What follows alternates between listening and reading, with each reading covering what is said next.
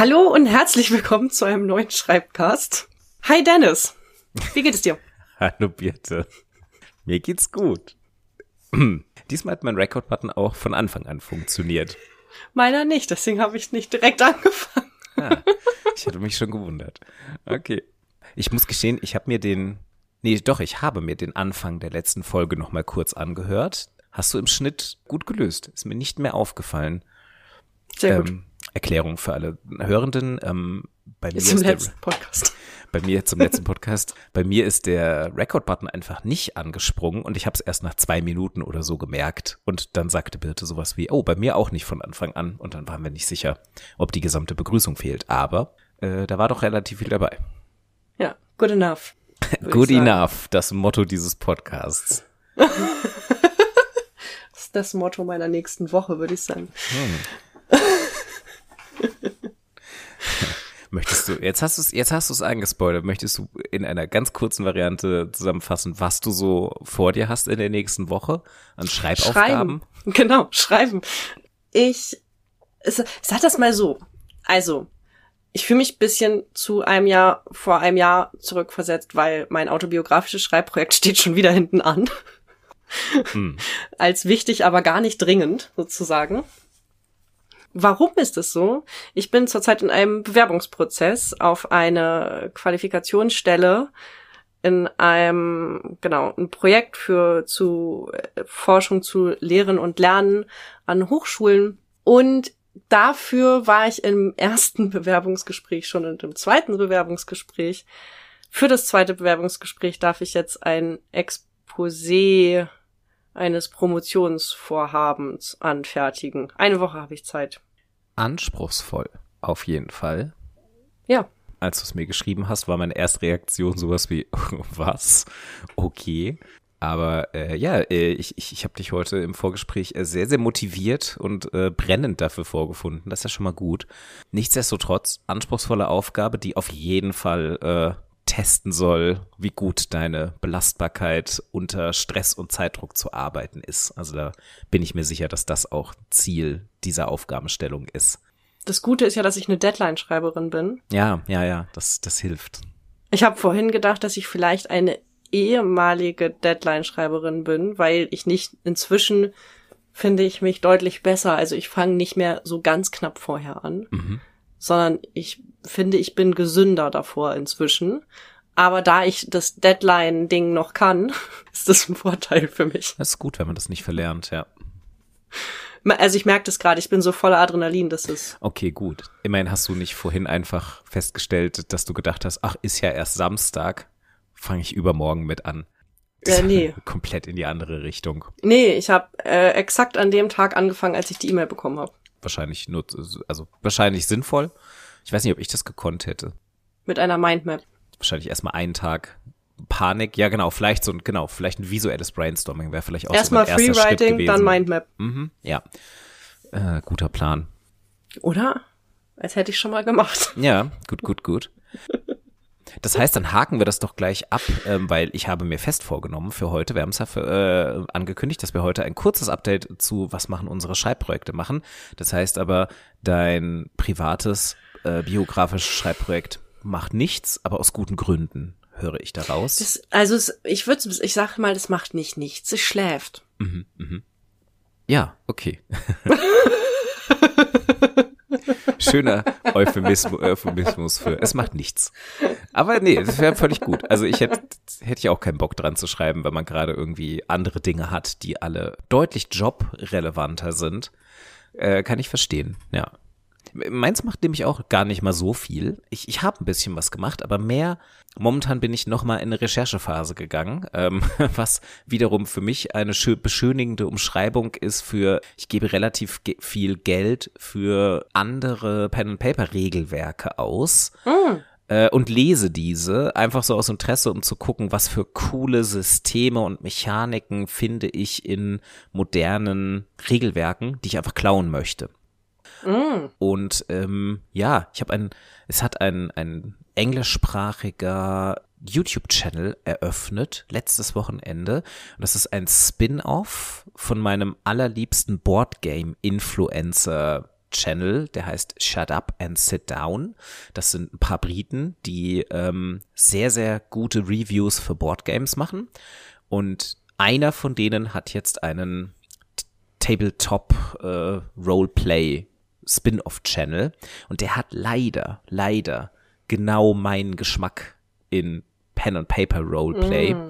Das heißt, dieser Channel und seine Reviews werden mich wahrscheinlich sehr, sehr viel Geld kosten in der kommenden Zeit, weil direkt mit seinem ersten Video, wo er die Wild Sea vorgestellt hat, war ich halt direkt, ja, ja, mh, kaufe ich mir, bestelle ich mir und dann bin ich auf die Seite von dem Verlag, die das machen, von den Publishern selbst, habe direkt noch zwei andere Sachen gefunden. Mm. die auch interessant klangen, die mitbestellt. Ja, und jetzt lese ich in dem ganzen Kram so ein bisschen rum. Äh, und ähm, schreibe so ein bisschen, aber also keine nennenswerten Textzeilen. Ich könnte es nicht mal mehr gut quantifizieren. Also ich glaube, ich habe seit Neujahr ungefähr vier Seiten produziert, aber nicht vier Seiten Fließtext, sondern so Bullet Points und Überlegungen. Also es ist gerade alles noch nicht in Form dann macht mein Projekt doch was, weil äh, andere Texte lese ich zwischendurch durchaus auch mal und mache mir daraus Gedanken, was ich gut finde und was eigentlich äh, wie meine Struktur eigentlich sein könnte, sozusagen. Ah, also was, ja, was okay. will ich ja, darin also das gehört haben? ja ganz klar dazu. Das gehört eigentlich könnte ich das auch so sagen. Ich weiß auch nicht, mit meinen eigenen Texten bin ich halt dann doch oft kritischer, ne? Ja. Also mit meinem eigenen Schreibprozess. Ja, wir wissen ja alles, fühlt sich immer so an, wenn man nur liest, macht man nichts. Aber so ja, genau. Aber so ganz konkretes Beispiel, was ich rausgezogen habe, zum Beispiel jetzt in diesem The Wild Sea, ähm, gibt es ein, ein Sprachensystem. Und Sprachen in Roleplay-Games meistens immer absolut scheiße. Also weil du willst ja, dass alle am Tisch miteinander kommunizieren können und es ist super schwer zu sagen, wie ähm, wenn, wenn Charaktere unterschiedliche Sprachen sprechen, aber die Spieler dahinter die Sprachen nicht sprechen, dann ist das immer blöd. Wie willst du das, mhm. wie willst du das spielen? Die Wild Sea spielt in einem Fantasy-Setting und hat jetzt sozusagen, ähm, es gibt mehrere Sprachen und diese Sprachen sind aber gleichzeitig Wissen. Also wenn du, äh, Beispiel, es gibt so Pflanzenwesen, und wenn du deren Sprache sprichst, dann hast du gleichzeitig mit jedem Punkt, dem du, in dem du Sprachwissen hast, gleichzeitig Wissen über die Kultur dieser Pflanzenwesen und bist und dein Charakter ist dann gleichzeitig gut in so Sachen wie ja Gardening und und Botanics und sowas. Ähm, und das finde ich ein super cooles System, um diese Sprachen ein bisschen relevanter zu machen, indem man sie mit Kultur verbindet. Und das habe ich noch nie in irgendeinem anderen Rollenspiel gesehen. Alle anderen Rollenspiele haben immer sowas wie, naja gut, du kannst halt Zwergisch Mhm. Und das heißt, du verstehst Zwerge. Aber dann ist es im Spiel so, dass wenn man auf Zwerge stößt, eh kein Mensch mehr daran denkt, ob die Spielergruppe die jetzt versteht oder nicht, weil es super schwer auszuspielen ist. Und Spielleiter sich ja meistens denken so, ja, scheiße, diese Zwergengruppe, die muss denen halt irgendwelche Infos geben, die spielrelevant sind, also verstehen die die schon. Mhm. Und da haben die sich so, da haben die so ein System gefunden, was einfach, was ich eine coole Idee fand, dass ich so noch nie gesehen habe. Spielt für mein eigenes System, was ich schreiben möchte, wahrscheinlich gar keine große Rolle, weil ich, äh, das wird ja viel kleiner werden und ähm, ich glaube nicht, dass ich mir da so über Sachen wie Sprache überhaupt Gedanken machen werde. Ähm, aber dennoch, also coole Idee so vom Prinzip, wie die das verbinden. Ja, also und deshalb, ja, ich lese momentan und ich mache mir Notizen, welche Sachen ich einfach ganz dreist übernehmen möchte. Ja, mir ist auch schon wieder aufgefallen, dass ich dadurch zum Beispiel autobiografische Texte nicht vorm Einschlafen lesen kann, weil mich das dann ja wach hält, weißt du, dann äh, muss ich das aufschreiben und da ah, kann ich ah, halt ja. nicht drüber. Und dann denkst du drüber nach und so. Ja. Mhm, mh. Mein altes Thema. Ich kann auch nicht Fach- oder Fachtexte oder Fachbücher oder so lesen vorm Einschlafen. Mhm. Weil dann bin ich direkt in meiner Arbeitswelt drin. Ja dann träume ich auch davon. Das wäre jetzt beim Autobiografischen nicht so schlimm. Aber mm. da hätte ich dann die ganze Zeit das Gefühl, oh nein, was ist, wenn ich es vergesse, was ich, diesen wichtigen Gedanken gerade. Ja, und das ist ja gar nicht mal so unrealistisch. Stimmt. Ja. Ja, okay. Aber damit haben wir unser erstes Update zu unseren eigenen Projekten äh, haben wir abgeliefert. Wie versprochen. Ich versuche weiterhin dran zu denken. Dann, äh, ja, kommen wir doch mal zum eigentlichen Thema heute. Ich habe es im Redaktionsplan, habe ich es jetzt eben gerade mal reingeschrieben, How to get infos out of text, in Klammern fast. Weil wir heute übers äh, Exzerpieren sprechen möchten. Und das so ein bisschen als Follow-up zu unserer Episode, die wir im Dezember letzten Jahres hatten, nämlich der Episode zum Lesen. Da haben wir ja damals schon gesagt, da müssen wir eh noch mal weiter drüber reden. Und heute unter dem Fokus, äh, ja, wie kriegt man eigentlich denn gelesene Infos so aufbereitet, dass man mit denen irgendetwas machen kann? Genau. Fangen wir mal an. Äh, wie bereitest du denn Texte auf, mit denen du arbeiten möchtest danach? Was machst du denn? Und wann machst du's? Ich glaube, die beiden Fragen sind die spannenden. Was und zu welchem Zeitpunkt? Mm, der, das Wichtigste ist tatsächlich für mich vorab, das wollte ich gerade auch schon sagen, ist ja die Frage für mich, wofür lese ich den Text? Also welche Information brauche ich überhaupt aus dem Text? Was du stellst dir, du stellst dir Fragen, bevor du mit dem Lesen beginnst. Ja. Mhm. Also ich genau, wichtig ist für mich, dass ich weiß, warum ich diesen Text lese, welche Informationen brauche ich aus diesem Text, wenn ich, wenn es um, gerade wenn es um Geschwindigkeit geht, ne? Weil dann überfliege ich das und dann habe ich bestimmte Schlüsselwörter im Kopf. Ja, mir ist klar, das geht nur, wenn ich schon in dem Thema einigermaßen drin bin. Aber dann habe ich bestimmte Schlüsselwörter im Kopf, dann markiere ich. Und ich bin tatsächlich keine noch nicht, vielleicht werde ich das, ich weiß es noch nicht so genau. Ich bin keine Textexzerpiererin. Also insofern wie, es gibt ja Menschen, die schreiben danach eine Zusammenfassung von dem Text. Vielleicht ist es total sinnvoll, da denke ich schon länger drüber nach, das so zu machen. Aber eigentlich äh, bin ich eine Zitatesammlerin. Mhm. Das ging halt mit Citavi auch mega gut, weißt du, ja, dass du dann einfach ja. dir Zitate aus dem Text rausgeschrieben oder rauskopiert hast. Dann habe ich die Zitate gesehen und wusste wieder, worum es geht und warum ich den Text gelesen habe und so weiter. Mhm. Ja. Wusstest du aber gleichzeitig auch noch, warum du diese Zitate rauskopiert hast? Ja und nein. Also oft, oft habe ich ja danach auch, also ja, ich habe bei Citavi tatsächlich dann genutzt, dass ich auch die Kommentarfunktion zu den Zitaten benutzt habe. Dass ich gesagt habe, ich brauche das ah, für den Text ja, für genau. da und dafür. Das habe ich gemacht. Ja. Das geht halt mit Zotero so nicht, da bin ich noch ein bisschen. Ich habe mir gerade Notion angeguckt, damit geht es eventuell. Mhm. Genau, das ist diese Woche erstmal auf Eis gelegt. Ja, ja, klar. Also ganz kurz, um alle reinzuholen. Citavi, Zotero, Notion, EndNote, Refuse, was auch immer, sind alles sogenannte Literaturverwaltungsprogramme. Ähm, Programme, mit denen man ähm, einfach erstmal nur so Literatur in bibliografischer Notation sammeln kann. Aber all diese Programme haben eigentlich auch noch die Möglichkeit, dass man eben genau, wie Bird es gerade beschrieben hat, Zitate, aus dem Text reinkopieren kann und dann mit einer Seitenzahl versehen kann, mit einem Schlagwort versehen kann. Und genauso kann man das natürlich auch mit Paraphrasen machen, also eigenen Zusammenfassungen, ähm, die man dann wiederum in Texte kopieren kann. Viele dieser Tools bieten dann auch so ein Plugin, das dann mit äh, Office funktioniert oder mit Pages oder mit welchem Schreibprogramm auch immer, dass man dann wirklich quasi so diese ganzen Stellen, die man vorher reingearbeitet hat, dann auch einfach direkt Copy und Paste in den Text einbauen kann, meistens mit einer automatischen Zitation dabei, was für wissenschaftliche Texte sehr, sehr wichtig ist und eine super Komfortfunktion, die Arbeit abnimmt. Das mal so als Erklärung, was diese ganzen Programme sind. Ähm, mit Zotero geht das nicht. Das, soweit bin ich noch gar nicht. Wir haben jetzt auch auf Zotero umgestellt, ähm, weil der Citavi-Vertrag ausläuft an der Uni Tübingen. Und auf den ersten Blick wirkt Zotero sehr, sehr cool. Ich habe bis jetzt aber auch noch nicht mehr damit gemacht, als Literatur zu sammeln und zu ordnen. Ich habe noch nicht Textarbeit in Zotero gemacht. Also ich habe es zumindest noch nicht gefunden. Sammeln und ordnen geht auf jeden Fall. Dann hast du ja die Funktion der Zusammenfassung, also des Zusammenfassungsschreibens mit diesem Textfeld auch. Und des Verschlagwortens, was für mich einfach genau. eine Favorite-Funktion ist. Genau, also das habe ich zumindest noch nicht gefunden. Vielleicht kann man sich auch weiter damit beschäftigen und dann findet man das. Aber für so sowas wie, was du gerade gesagt hast, ah, guck mal, was du machen kannst, ist neu, neue eigenständige Notiz natürlich und untergeordnete Notiz. Und äh, zurzeit ist es ein dauergeöffnetes Programm in meinem Computer. ich habe einfach, ich bin einfach furchtbar, wenn ich texte, also wenn ich in dieser Phase bin. Es sind eine Million Tabs geöffnet. genau. Äh, was ich auch total gut finde, ist, dass du das ja auch die Texte in den, in den Systemen suchen kannst und dass es dann automatisch die bibliografischen Daten raussammelt. Aber das hat eigentlich nichts mit Extrapieren ja. zu tun. Nee, aber ich mag einfach gerne das Zitate sammeln, weil das mir auch den, die Tonalität des Textes gut wiedergibt. Mhm. Ja. Ich bin eigentlich auch ein Fan von wörtlichen Zitaten im Exzerpt was interessanterweise etwas ist, was so die meisten Schreibratgeber eher nicht empfehlen. Nee.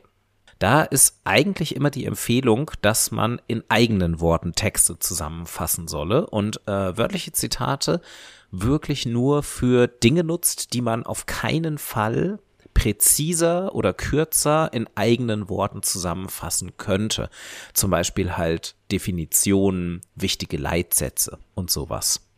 Und ich verstehe die Idee dahinter definitiv, weil sobald man etwas in eigenen Worten aufschreibt, denkt man ja auch noch mal ganz anders darüber nach und bei einem wörtlichen Zitat kann ich ich kann mir ja ewig viel copy und pasten, das heißt ja nicht, dass ich darüber nachdenke ähm, oder dass ich es verstehe, aber genau dieses Tonalitätsding finde ich auch total wichtig. So ein bisschen zu gucken, okay, was ist denn eine coole Quote? wahrscheinlich auch, weil ich im, im wissenschaftlichen aber ähm, also so als ich noch germanistische Hausarbeiten und so geschrieben habe, habe ich halt auch sehr viel mit Zitaten gearbeitet. So, das liegt halt als Literaturwissenschaftler irgendwie auch in der Natur der Sache. Mhm. Also mhm. das, was du sagst mit diesem, dass so, wenn ich das auch kürzer formulieren kann oder dass ich das besser umschreibe, das ist für mich dann wichtig im Schreiben. Aber gerade auch, weil ich ja auf sowas, gerade wegen der Literaturverwaltungsprogramme, greife ich ja auf meine Textnotizen sehr lange zurück. Das heißt, beim ganzen Studium habe ich Citavi Dateien immer wieder benutzt. Das heißt, wenn ich einen Text schreiben musste, habe ich geguckt, was habe ich denn eigentlich schon zu dem Keyword? Und das hat dann für dich auch funktioniert. Also das, ich Total. höre daraus, ja, ja. Dass, für, ähm, dass du die Keywords auf jeden Fall sehr, sehr ernst genommen hast, richtig? Ja, ja, ja, ja, ja. Ich mhm. hab, ich bin eine eine Verschlagworterin. Das finde ich auch an Notion total geil, dass ich diese Verschlagwortung zwischen zwischen allem, zwischen Ideen, Dokumenten, Literatur und To-Do-Listen und ich kann überall alles verschlagworten und gebe das Schlagwort ein und kann finden, was ich alles schon dazu gesammelt habe.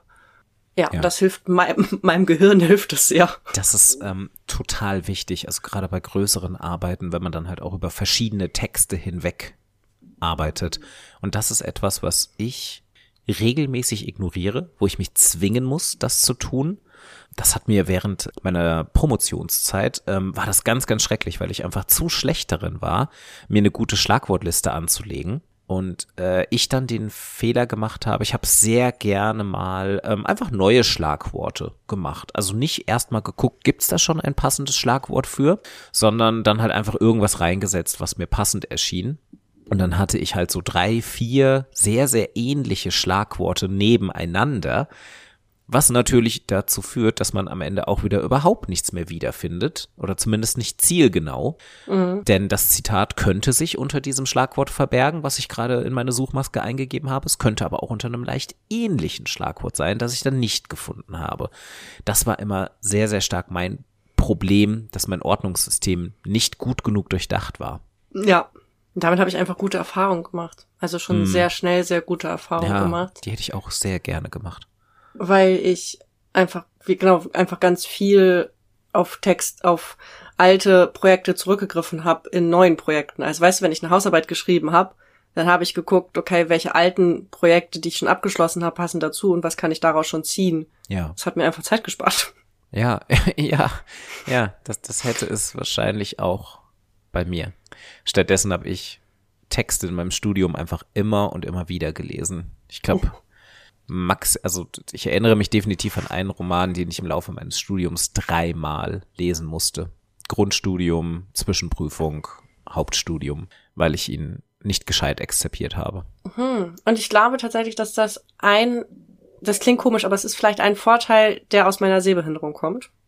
Mhm. Und zwar lese ich, glaube ich, anders als andere Menschen. Das heißt, diese krassen, auch wenn ich das kann, wenn es drauf ankommt, kann ich natürlich einige von diesen Schnelllesesachen anwenden. Aber wenn ich das lese, dann lese ich langsamer. Ja. Und ich äh, nehme Notizen oder Inhalt so auf, dass ich mir das über sehr lange Zeit merken kann. Ich weiß nicht, ich habe das jetzt immer der Sehbehinderung zugeschrieben, vielleicht ist es auch was weiß ich, was da ist, aber ich kann ja auch, äh, erinnerst du dich vor zehn Jahren an meine Bachelorarbeitszeit, wo ich einfach aus dem Stand, weil wir auf irgendwelchen Konferenzen uns getroffen haben, mit Seitenzahl und Literaturangabe im Text, im Gespräch zitiert habe. Ja, das, das war gruselig. Das, so bin ich halt. Ja, beeindruckend. Und Auf jeden Fall. Das hilft halt ein bisschen. Auf jeden Fall. Also das ist halt, also mein Problem ist das, was wahrscheinlich, ich, ich behaupte mal, damit bin ich wahrscheinlich eher so bei der Mehrheit, dass ich wahnsinnig schnell vergesse, was ich gelesen habe oder nur noch so ein dunkles Erinnern habe, aber ich könnte wirklich auf Teufel komm raus nicht sagen, auf welcher Seite ich das gelesen habe. Und wahrscheinlich sogar, wenn ich mehrere Texte gelesen habe in einem kurzen Zeitraum, dann wird es mir wahrscheinlich sogar schon schwerfallen, den Text genau zu pinpointen. Aber das kommt durch das Zitate sammeln, weißt ja, du? Ja, ja, ja. Dadurch, dass ich dann das halt immer, ich habe das äh, also aus vielen PDFs musstest du es abtippen oder wenn ich das gelesen habe als äh, haptisches Buch sozusagen, Mhm, dann musste ich das abtippen, ich musste die Seitenzahl eingeben. Das heißt, ich ich habe das alles einmal aufgeschrieben wieder. Ja.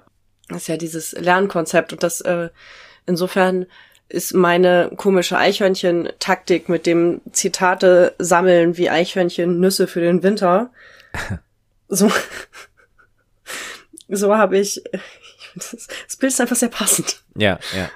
So habe ich das halt äh, dann sozusagen inkorporiert, Ja. die Inhalte. Nein, das ist sehr, sehr gut, auf jeden Fall. Also ich habe das dann nämlich immer, also das hat bei mir nicht so gut funktioniert und ich habe das dann tatsächlich eher immer mit dem anderen System versucht zu lösen. Also ich habe tatsächlich versucht, möglichst schnell meinen eigenen Text als Exzerpt zu schreiben.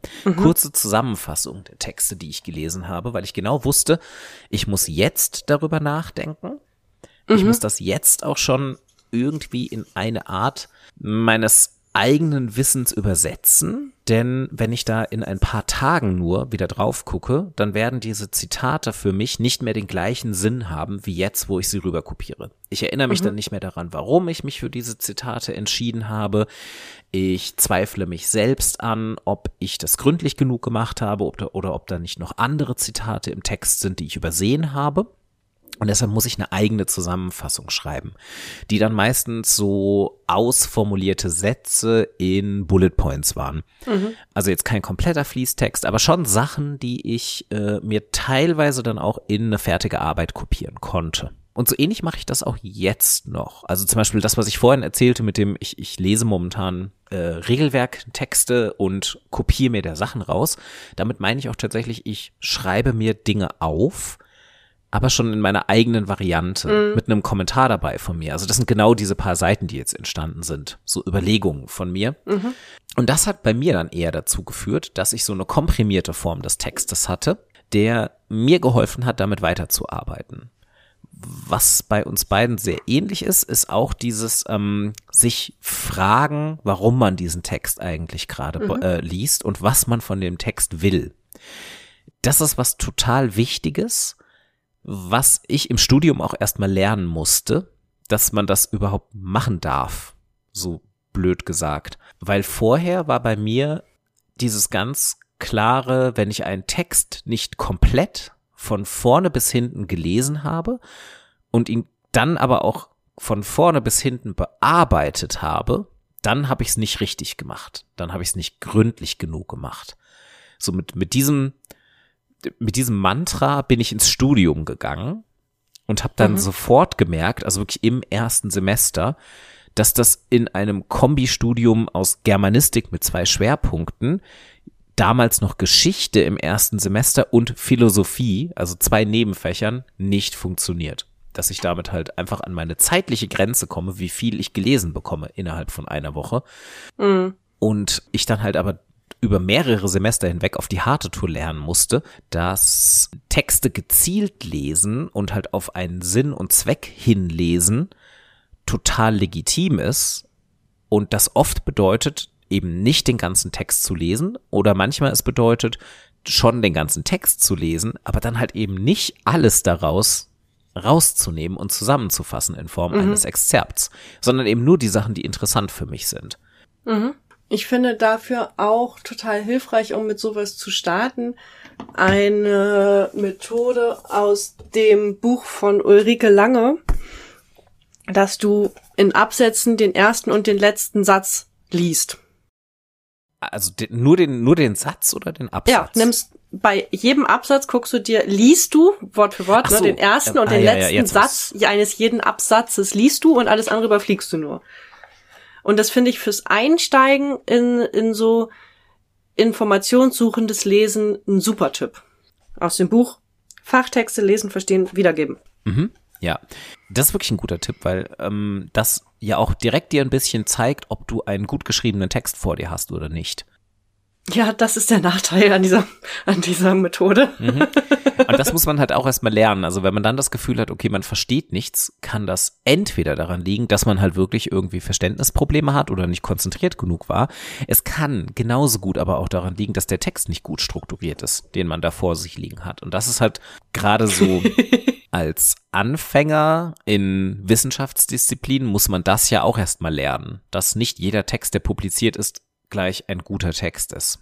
Ich finde das halt aber voll den Nachteil, weil leider nicht jeder Text ein guter Text Ja, ist. ja, ja, genau. Also, ne, das, du musst, diese Methode funktioniert dann besonders gut, wenn das gut geschriebene Texte sind.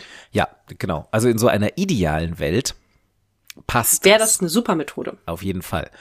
Das sagt, das hilft aber auch voll für Schreiben, weil das bei der Schrei beim Schreiben nochmal sagt, okay, wie baue ich eigentlich einen Absatz auf? Mhm. Also so, welche Information muss zuerst kommen? Welche Sachen gehören wirklich in die Mitte eines Absatzes? So, wo geht's ans Eingemachte? Und welche Informationen müssen am Ende nochmal zusammengefasst werden für eine gute Leserführung? Ja. Ja. Dann gibt es noch etwas anderes, was für mich total wichtig ist. Mhm. Und zwar, gerade wenn ich noch so überblickend lese, weißt du, wenn ich noch nicht an dem Punkt bin, dass ich denke, ah, ich brauche jetzt irgendwie diese Information oder suche gerade das und das, sondern ich weiß, ich muss den Text lesen und weil es ist ein Grundlagentext und ich muss so, hm, hm, hm, dann ist natürlich wichtig, sowieso Gliederung anzugucken, dann Einleitung und Schluss zu lesen. Und in der Einleitung steht halt das Ziel des Textes. Also was ist das Ziel des Textes, den ich gerade lese? Mhm. Und das ist etwas, was ich mir natürlich immer markiere und dann mir am besten irgendwo rausschreibe oder so, dass ich weiß, okay, das ist das Ziel dieses Textes. Dann kann ich den Schluss lesen, dann kann ich den Mittelteil lesen, dann, dann äh, hilft es auch, an Informationen rauszuholen, die, von denen ich vorher nicht wusste, welche da drin stehen, sondern Genau. die eben die AutorInnen selber wissen, welche da drin stehen. Ja, genau. Das kann auch dabei helfen, überhaupt erstmal sich für das eigene Lesen diese Fragen zu stellen. Weil das finde ich ja auch schon sehr voraussetzungsreich. Du hattest das am Anfang auch gesagt mit dem, naja, manchmal gibt es ja auch Texte, da weißt du noch gar nicht so richtig, wa warum du den liest. Und das ist sowas, ähm, was man im Studium ja auch oft hat. Also oft ist ja das, warum lese ich den Text? Die Antwort darauf ist dann, naja, weil das halt im Seminarplan steht, dass ich den halt vorbereiten soll für die nächste Sitzung. Wenn man aber noch gar nichts über den Text weiß, dann ist es, finde ich, sehr, sehr voraussetzungsreich, sich da dann einfach mal ad hoc so ein paar Fragen zu formulieren, die dann auch wirklich das Lesen und Informationen herausarbeiten des Textes strukturieren. Und dann halt zu sagen, nee, okay, ich lese erstmal ganz kurz in die Einleitung eines Textes, ich lese in das Fazit des Textes, mache dann vielleicht eine kurze Pause und überlege mir mit den Infos, die ich jetzt dazu gewonnen habe, kann ich mir eine Frage formulieren, was mich auf Basis dieser beiden kurzen Glimpses in den Text interessieren würde. Äh, Und dann fängt man an, den Text ganz zu lesen oder systematisch oder wie auch immer, wie gründlich auch immer. Weil das ist so, das habe ich, das habe ich, das denke ich mir oft auch wieder so, dieses Formulieren Sie im Vorfeld Fragen an den Text ist ja auch eine ganz, ganz häufige Strategie zum Lesen und zum Exzipieren von Texten und ich denke mir ganz oft so, oh, das ist aber echt sehr voraussetzungsreich. Ja, auf jeden Fall. Und es gilt halt für bestimmte Kontexte. So, ja, eigenes Forschungsinteresse, wenn man eine eigene Recherche macht, dann klappt das wahrscheinlich besser, weil man idealerweise sich ja schon beim Rechercheprozess ein paar Gedanken macht, irgendwie mal ins Abstract reinliest oder sowas in der Art. Und dann hat man ja schon eine Idee, wofür der Text ist. Aber ich finde, es hat seine totalen Limitationen bei Text, den man einfach so vorgeschrieben bekommt, weil er auf Leselisten steht, weil er im Seminarkontext, im Vorlesungskontext eine Rolle spielt. Oder auch im beruflichen Kontext. Kriegst halt irgendwas Deshalb- auf den Schreibtisch gelegt äh, und gesagt, arbeiten, also arbeiten Sie das mal durch. Da, da funktioniert das vielleicht auch nicht so richtig. Genau, es ist halt bei Lesen genauso wichtig, wie es beim Schreiben wichtig ist, dass ich überlege, warum mache ich das hier gerade? Also was ist mein Ziel? Ich schreibe ja auch Mhm. nicht wenn ich einen Blogartikel schreibe, genauso wie wenn ich einen Journalbeitrag schreibe, nur für mich, weißt du? Ja. Oder wie, wie du oft schon sagst, das kreative Schreiben ist was anderes als beispielsweise fiktionales oder non-fiktionales oder wissenschaftliches Schreiben. Oder, ne, also genauso ja. wie es eben genrespezifisches Schreiben gibt, gibt es auch zielspezifisches Lesen. Mhm, genau. Also das, äh, diese Vorüberlegung gehört für so ein gutes Exzerpieren und Umgehen mit Informationen eigentlich auch immer noch dazu. Ähm, das sind viele Vorarbeiten. Also das ist ja so, ich habe ja am Anfang gesagt, ich habe es genannt, How to get Infos out of text fast. Und das ist wieder erstmal so ein bisschen dieses Kontraintuitive, dass man erstmal viel Zeit investieren muss auf den ersten Blick, ähm, bevor man überhaupt mit dem Lesen anfängt. Aber, was dann wieder zu dem Ergebnis führt, wenn man diese Zeit investiert, braucht man am Ende in der Regel weniger Zeit, bis man alle Infos hat, die einen interessieren. Weil man eben halt nicht sagt, okay, ich muss den ganzen Text zusammenfassen, sondern man vielleicht halt durch ein vorheriges Überlegen innehalten kann und sagen kann, okay, mich interessieren exakt zwei Kapitel von dem gesamten Text. Und der ganze Rest ist nice to know, aber nicht wichtig für meine eigene Zusammenfassung. Aber das ist halt, wie alles beim Schreiben, es ist halt so ein so ein Lernprozess, der, glaube ich, auch echt frustrierend sein kann. Wenn man das nicht oft macht und nicht regelmäßig macht, dann kann das äh, schnell auch äh, frustrierend werden. Wie mit der Schlagwortliste, ne? Ja, total. viel zu ja, wenig Erfahrung damit und dann, dann war das irgendwie doof. Ja. Aber ich habe halt gerade auch noch mal gedacht, ich finde es ähnlich wie mit den Schreibtypen beziehungsweise Strategien, über die wir ja schon mal gesprochen haben, ist es halt auch beim Lesen und Informationssammeln gibt es halt verschiedene Strategien. Mhm. Und ich zum Beispiel mit meinem Zitate sammeln dachte immer, ich mache das falsch, weil, wie du gesagt hast, in allen Ratgebern steht, du sollst eigene Exzerpte schreiben. Das war aber nicht mein Ding. Das habe ich nicht das, das hat für mich nicht gut funktioniert. Deswegen meinte ich, hm, ja, vielleicht sollte ich das halt umstellen, weil wir immer wieder an den Punkt kommen, egal wie sehr wir uns mit der Theorie und der Didaktik und so hin beschäftigen, dieses, aber warte mal, wenn das in den Ratgebern überall anders steht, dann mache ich das ja vielleicht falsch. Und dann mhm. diese Erlaubnis auch, ja, guckst ja an, ob das anders funktioniert, aber grundsätzlich, wenn das für dich worked, genau, wenn das für dich funktioniert, dann funktioniert's halt für dich einfach und dann ist es okay. Ja. Kann ich genau. übrigens zu anderen leichter sagen als zu mir. Immer. Immer. ähm, genau, aber das ist auch ganz wichtig. Ähm, Exzerpte sind grundlegend AutorInnen zentrierte Texte. Exzerpte, Zusammenfassungen aus Texten sind ja immer nur für eure eigenen Augen gedacht und die zeigt ihr in der Regel ja niemand anderem das, was ihr anderen Leuten zeigt, sind dann ja die Ergebnisse aus diesen Zusammenfassungen, die ihr schön aufgeschrieben habt. Deshalb gilt, wie immer, für äh, AutorInnen-zentrierte Texte, dass genau, was für euch funktioniert, funktioniert. Und dann solltet ihr da auch nichts dran ändern. Ihr müsst immer nur gucken, kann es noch ein bisschen besser werden oder seid ihr zufrieden mit dem, was ihr habt? Wie sieht denn das bei dir dann aus? Also nämlich, das ist ja auch so eine Sache so, wie sehen denn deine Exzerpte aus? Also bist du größtenteils in Literaturverarbeitung unterwegs oder hast du dann irgendwie auch mal so Exzerptdateien zu einem bestimmten Text oder handwritten Notes, Journaling, irgendwie sowas? Ja, also großteils in Literaturverwaltung, wie gesagt, da Citavi für mich auch flach gefallen ist durch also für mich ja schon durch die, den Wechsel zu Apple und ich keinen Bock hatte, dann an Parallels zu arbeiten und mir noch ein Windows zusätzlich zu kaufen, ist viel halt Citavi schon weg. Und deswegen bin ich halt ja gerade ein bisschen auf diesem, auf der Suche nach einem neuen Prozess für mich. Aber grundsätzlich war ich sonst immer viel in Literaturverwaltung unterwegs dann, habe mir Notizen im Text gemacht und dann habe ich eher so eine Art Arbeitsjournal geführt dazu. Weißt du, dass ich mir handschriftliche, ja, wie so ein Journal nochmal Notizen gemacht habe, Ideen dazu, Verknüpfung. Ich bin jemand, die schnell in Zusammenhängen denkt. Das heißt, ich fange ganz schnell an, mir Mindmaps dazu zu machen. Bei mir steht im Text stehen immer schon die Verweise zu Literatur, die mir dazu einfällt, wo das auch oder anders aufgegriffen wurde, dasselbe Thema. Ich arbeite im Text auch viel mit Symbolen, also gerne mit so einem Blitz, Ausrufezeichen, mhm. Fragezeichen, Dev und Lit. Ja. Das ist für mich wichtig. Und ja, aber sonst Exzerpte gibt's keine Textdateien zu, sondern nur in der Literaturverwaltung, weil das würde Mhm. auch für mich keinen Sinn ergeben, dann fühle ich mich verzettelter damit. Ja, ja, ja. Die gehören dahin, weil wie gesagt, ich eine Verschlagwortungstyp bin, damit ich es wiederfinde. Weil ich weiß genau, wenn ich damit anfange, dann finde ich es nie wieder. Mhm. Ja. Oder ich mache das dann, was die andere Variante ist, dass ich das mache, wie die Juliane Bienert erzählt hab, hat, als sie mit dir gesprochen hat, dass ich schon direkt in meine fertige Textdatei gehe und dann dazu schon was schreibe, einen Absatz. Mhm. Das kann dann eher passieren. Ja. Ja, das wären auf jeden Fall mal so genau zwei Möglichkeiten, wie das aussehen kann.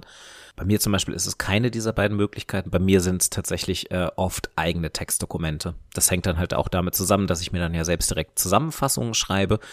Ähm, das heißt, ich habe dann immer so, ja, ein Doc. Aber am Computer. Äh, Am Computer, ja, ja, ich mache so gut wie nichts handschriftlich inzwischen mehr. Äh, Genau, am Computer, ich versuche mich dann auf eine einzige Seite zu limitieren. Außer es ist halt wirklich, natürlich, außer es ist irgendwie, ich lese eine komplette Monographie oder sowas in der Art, äh, dann nicht. Aber so für ein durchschnittliches Paper versuche ich mich auf maximal eine Seite Stichpunkte und ausgeschriebene Sätze zu limitieren. Und äh, genau, ansonsten diese, diese Vorstufe mit Symbole im Text, während ich lese, habe ich auch definitiv. Ich habe versucht, so ein bisschen mein, äh, ich markiere alles mit Textmarker, so ein bisschen zurückzuschrauben über die Jahre. Das mache ich inzwischen eigentlich kaum noch, sondern habe auch genauso ein, ein sehr minimalistisches Kürzelsystem an der Seite. Ich habe auch, glaube ich, auch so Ausrufezeichen, Fragezeichen, Def, Lit, und irgendwas noch, was mir gerade nicht einfällt, aber das ist es schon. Ich habe noch irgendwas, ach genau, ich habe, ich glaube, ein Ungleichzeichen. Und das benutze ich irgendwie für, ähm, hier ist mir was aufgefallen, was irgendwie keinen Sinn ergibt für mich. Ja, das ist mein Blitz, glaube ich. Mhm. Wo ich denke, Ja. äh, warte, das passt so nicht. Was ist das ja, denn? genau, ja. Und Ich, ein Blitz Fragezeichen. ist halt dann aussagekräftiger. So, so nicht. Blitz. Ja, genau, genau. Mhm. Ja, dann, dann hat das die gleiche Funktion bei uns. Ja, genau. Ähm, Fragezeichen heißt bei mir irgendwie, finde ich, also das kann beides, das kann so, finde ich Mhm. interessant oder verstehe ich noch nicht. Mhm. Ausrufezeichen ist wirklich dieses, das hier ist wichtig. Def ist wirklich für hier ist eine Definition und Lit Mhm. Klar. ist für hier ist eine interessante Quelle.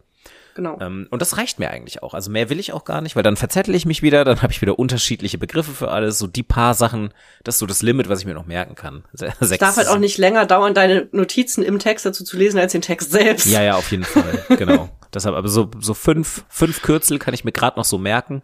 Das ist, mein, das ist meine Obergrenze. Und äh, mehr brauch's dann auch gar nicht sein.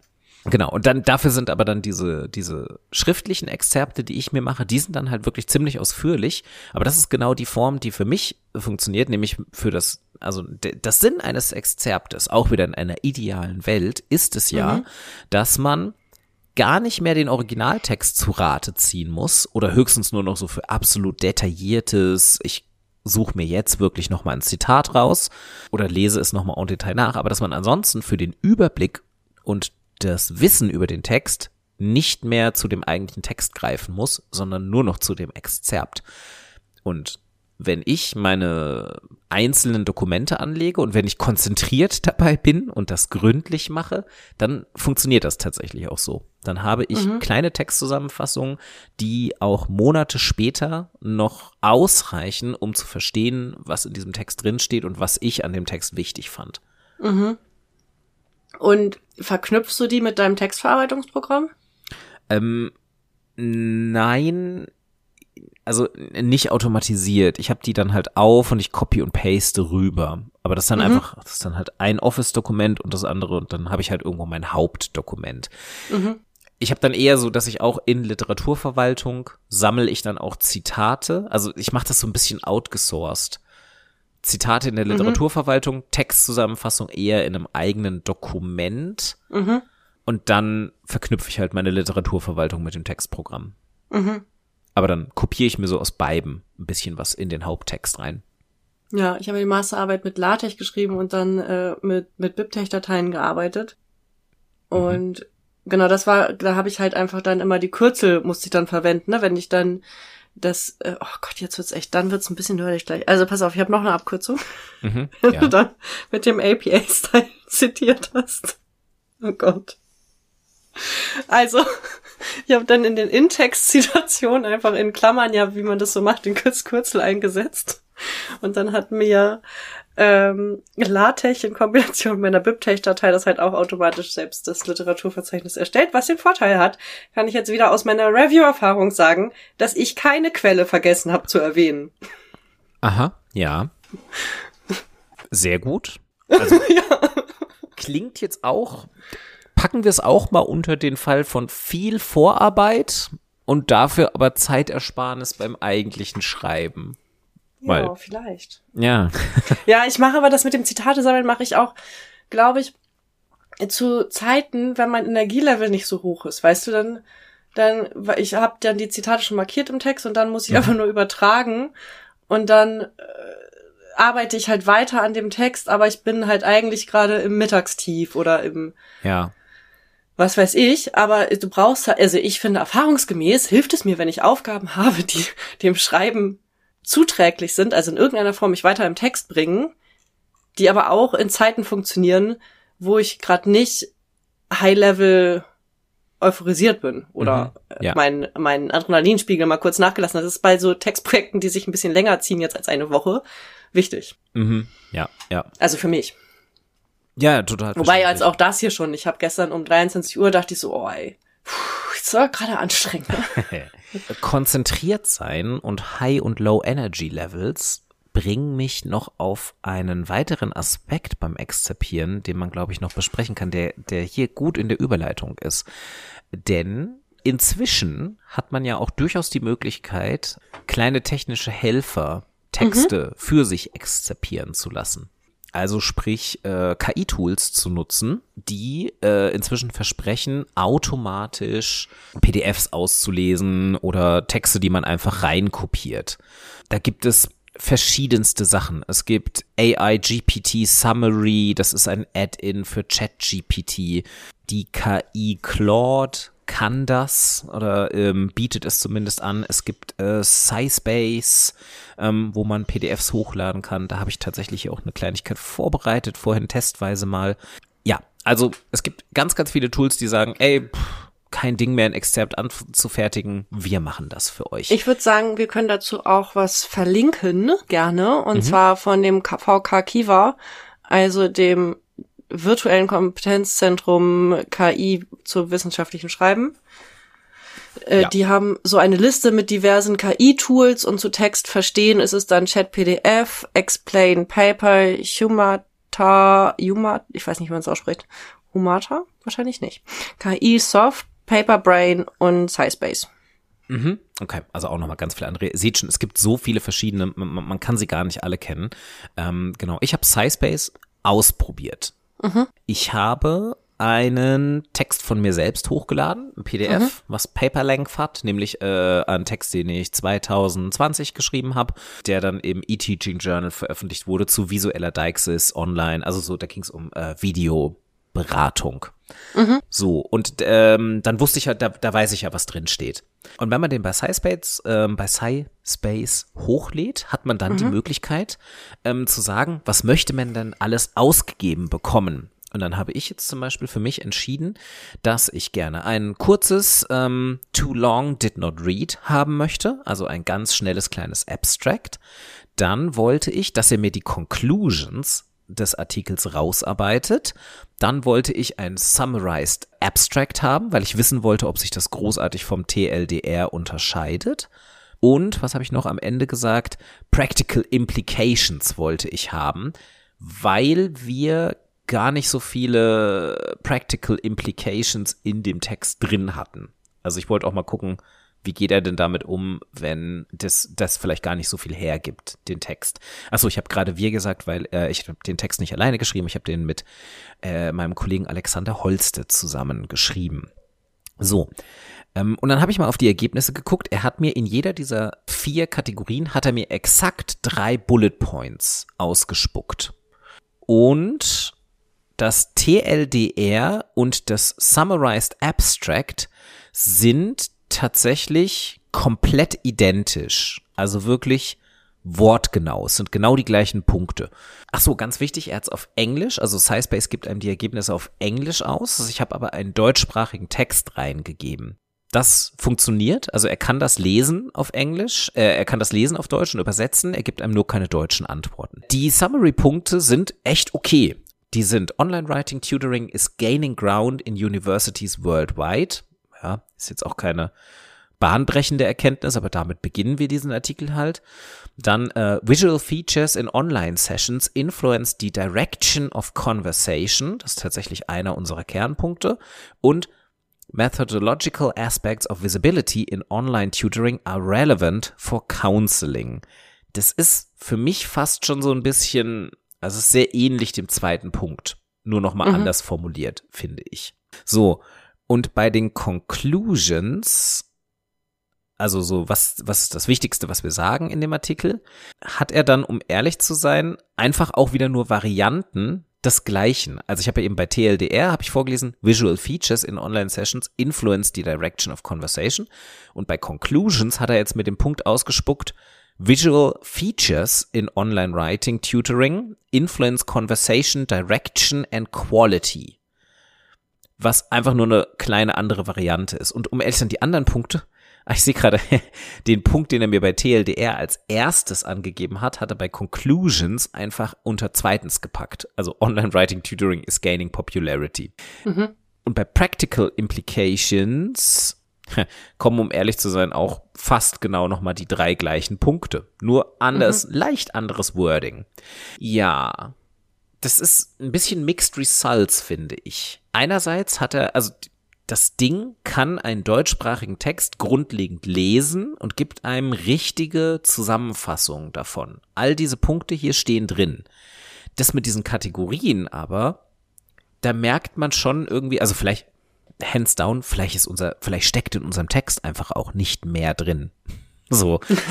Also vielleicht sagt halt SciSpace, okay, das sind die drei Punkte, mehr kriege ich da, um ehrlich zu sein, nicht raus. Deshalb gebe ich dir die jetzt in jeder einzelnen Kategorie leicht unterschiedlich wieder. Aber er geht zum Beispiel nicht ins Detail wir beschreiben in diesem Artikel zum Beispiel relativ stark, was es überhaupt mit so Deixis auf sich hat und wie sich zum Beispiel halt ähm, Zeigegesten, also das ist Deixis, Zeigegesten von einer Präsenzsituation zu einer Online-Situation unterscheiden und welche technischen Hilfsmittel man noch hat. Mhm. Und über diese technischen Hilfsmittel zum Beispiel taucht jetzt hier in dieser, in jeder dieser vier Kategorien gar nichts auf. Außer er meint Visual Features mit technische Hilfsmittel. Das könnte mhm. sein. Mein Endergebnis, meine Einschätzung wäre, das ist schon okay für ein grundlegendes Verständnis von dem, was in diesem Text passiert. Es ist aber überhaupt nicht in die Tiefe gehend. Mhm. Ähm, und das ist die Überleitung mit dem konzentriert. Also ich glaube, wenn ich diesen Text unkonzentriert zusammengefasst hätte, einfach nur mal so schnell nebenher, dann hätte ich wahrscheinlich solche Bullet Points formuliert. Hätte ich das aber konzentriert gemacht und ein bisschen länger darüber nachgedacht, dann wäre die Qualität meiner eigenen Zusammenfassung deutlich besser als das, was mir SciSpace hier ausspuckt. Mhm. So mal so mein erstes Nutzerfazit dazu. Oh, ich sehe gerade, warte mal, ich habe ja gesagt, er spuckt einem das in Englisch aus. Ach, ich depp. Ich glaube, ich kann einfach die Sprache umstellen. Warte, das teste ich, das teste ich ganz kurz, um nicht zu behaupten, Okay, ja, ich kann einfach die Sprache umstellen. okay.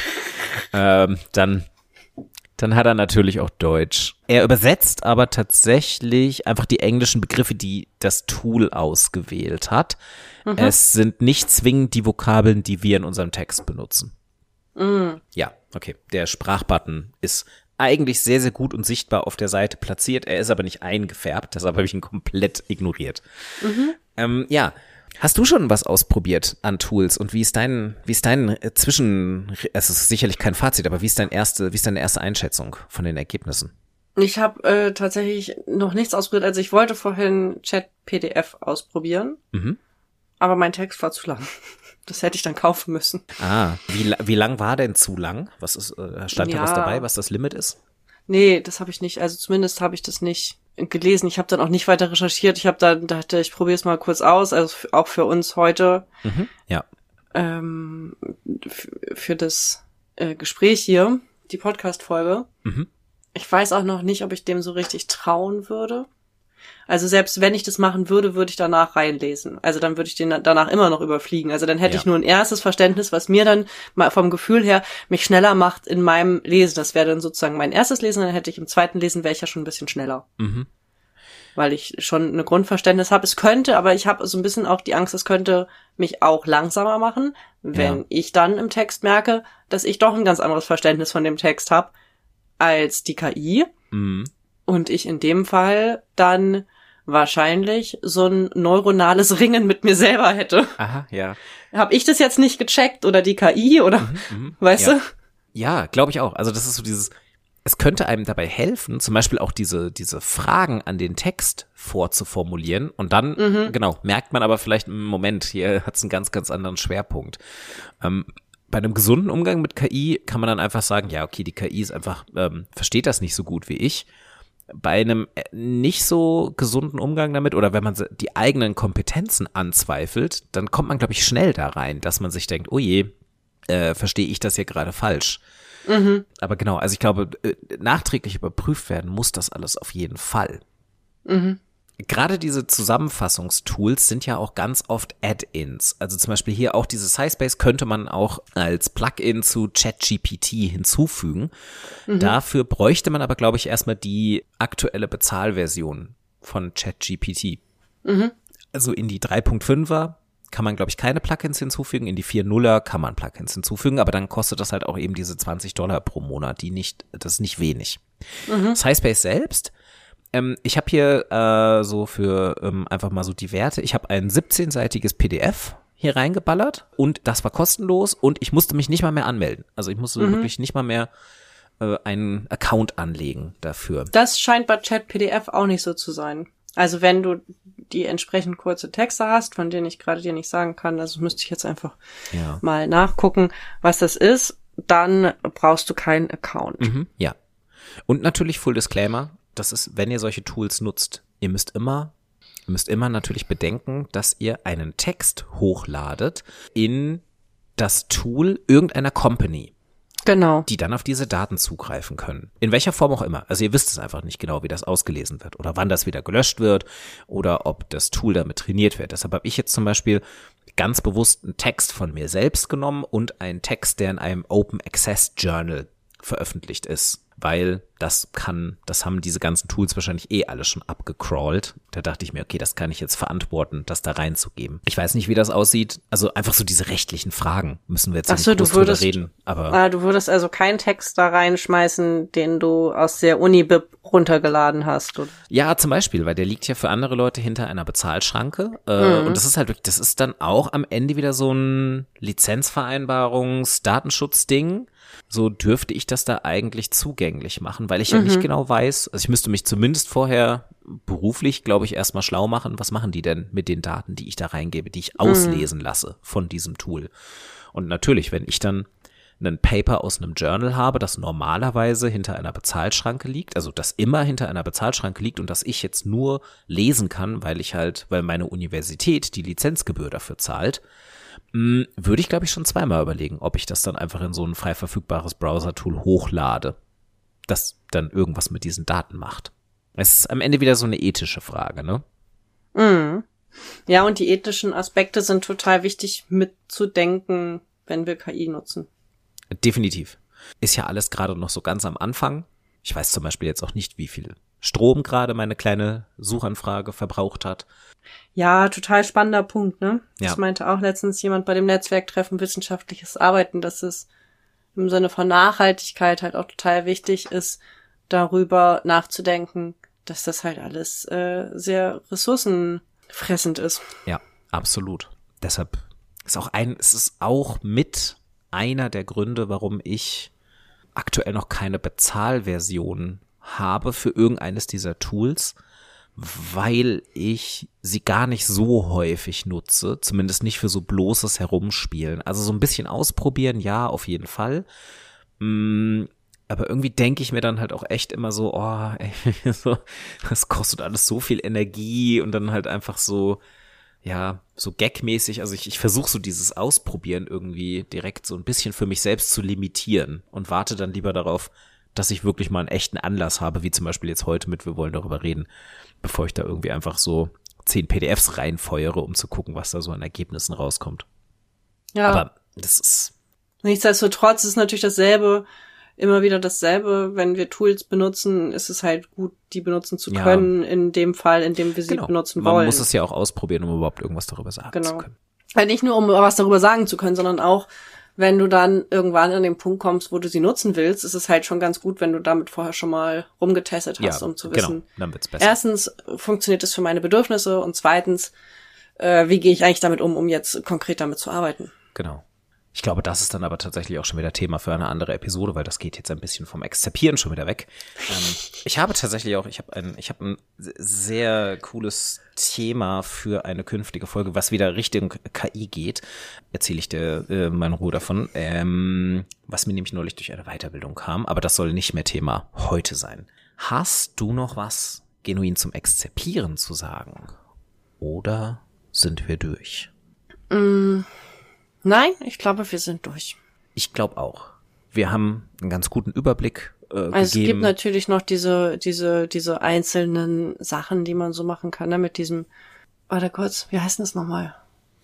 Oh, ich komm gleich, komm. Wo du das, das, das Papier in vier Bereiche teilst. Äh, Wie heißt denn die Methode? Vier Bereiche, das Ding. Du hast teilen. oben Überschrift und ähm, links Zusammenfassung, rechts deine Gedanken und unten, nee, unten kommt die Zusammenfassung. Exzerpieren per Tabelle. Nein. Nein. Es gibt da ein Wort für Cornell-Methode. Okay. So heißt es. Sagt mir Genau, das, äh, das gibt es Spannend. noch. Okay. Ja, ja, ja. Also es gibt super viele verschiedene. Aber das ist natürlich eine, ja, das funktioniert tatsächlich auch für sowas wie in Seminaren mitschreiben oder so. Mhm. Aber das, ja, ist halt eine händische Methode und vielleicht gar nicht mehr zeitgemäß. ja, kommt drauf an, wie man schreibt. Aber ich glaube, das ist so dieses, ja, so, das sind wirklich so gezielte Methoden, die einem sagen, machen Sie das so und so. Das kann für euch funktionieren, das muss nicht für euch funktionieren. Ich glaube, wichtiger war tatsächlich, dass wir uns heute mal über die Grundprinzipien unterhalten haben. Halt eben dieses, man muss nicht alles zusammenfassen, man muss sich überlegen, was man vom Text möchte. Man muss idealerweise kluge Fragen an den Text stellen, damit man ihn besser zusammenfassen kann. Und dann eben, es gibt viele verschiedene Kontexte, in denen ihr zusammenfassen könnt. Und dann kann es je nachdem mehr Sinn machen, dass ihr direkte Zitate rauszieht, dass ihr das in euren eigenen Worten aufschreibt. Und letztlich das Wichtige, das sind Texte, die ihr für euch produziert. Das heißt, die wichtigste Maßgabe ist, dass sie für euch funktionieren. Wenn ihr diese Grundprinzipien umsetzt, dann ist die Form, wie das am Ende aussieht, eigentlich relativ egal. Hauptsache, sie funktioniert für euch. Und dann können diese ganzen verschiedenen Methodiken, Du hast gerade so eine Betonung wie in so einer billigen Verkaufssendung auf YouTube, Oh die Gott. so vorweggeschrautet wird. kommt dafür in meinen WhatsApp-Channel. Und dann erfahrt ihr, wie ihr mit Exzerpten passives Einkommen von Ja, bis genau zu so. 1000 Euro pro Woche. Ähm, ja, genau. Äh. Sorry. Tut mir leid. Guck zu viele, ich krieg zu viel YouTube-Werbung mit genau so einer Scheiße ausgespielt. Also, ähm, genau, und dann, also so eine Methode kann dann für euch funktionieren, aber sie muss zu euren Grundprinzipien passen. Das finde ich immer wichtig. Also überlegt euch lieber als zweites eine Form für euer Exzerpt und stellt euch am Anfang eben diese ganzen Grundüberlegungen, warum macht ihr das, wofür braucht ihr es? Und Ja. es kann auch Sinn machen, die Form dann halt einfach mal zu wechseln. Ihr müsst nicht die ganze Zeit immer die gleiche Tabellenform haben, um ein Exzerpt zu schreiben. Wobei das natürlich auch der Vergleichbarkeit hilft. Ja, Gut. genau. Sehr schön. Haben Würde ich sagen, genau, haben wir es für heute. Vielen Dank. Vielen Dank dir. Vielen Dank euch fürs Zuhören. Wenn ihr Fragen habt oder Ideen, worüber wir mal sprechen könnten oder so, dann, oder Anregungen zu heute, zu exzerpieren, wie geht ihr vor, dann schreibt sie uns. Genau. Und ansonsten, wie immer, wir freuen uns über Sternebewertungen auf den Plattformen, auf denen man mit Sternen bewerten kann, welche auch immer es da geben mag. Das hilft uns auf jeden Fall immer für die Sichtbarkeit und wir freuen uns über ganz persönliche, individuelle Weiterempfehlungen. Das hilft, um ehrlich zu sein, kleinen Podcasts am meisten beim Wachsen. Wenn ihr findet, dass wir hier cooles Programm machen und ihr jemanden kennt, den das interessieren könnte, dann empfehlt doch einfach gerne mal unseren Podcast. Das würde uns sehr freuen. Genau. Und bis in zwei Wochen. Genau, bis in zwei Wochen. Ciao.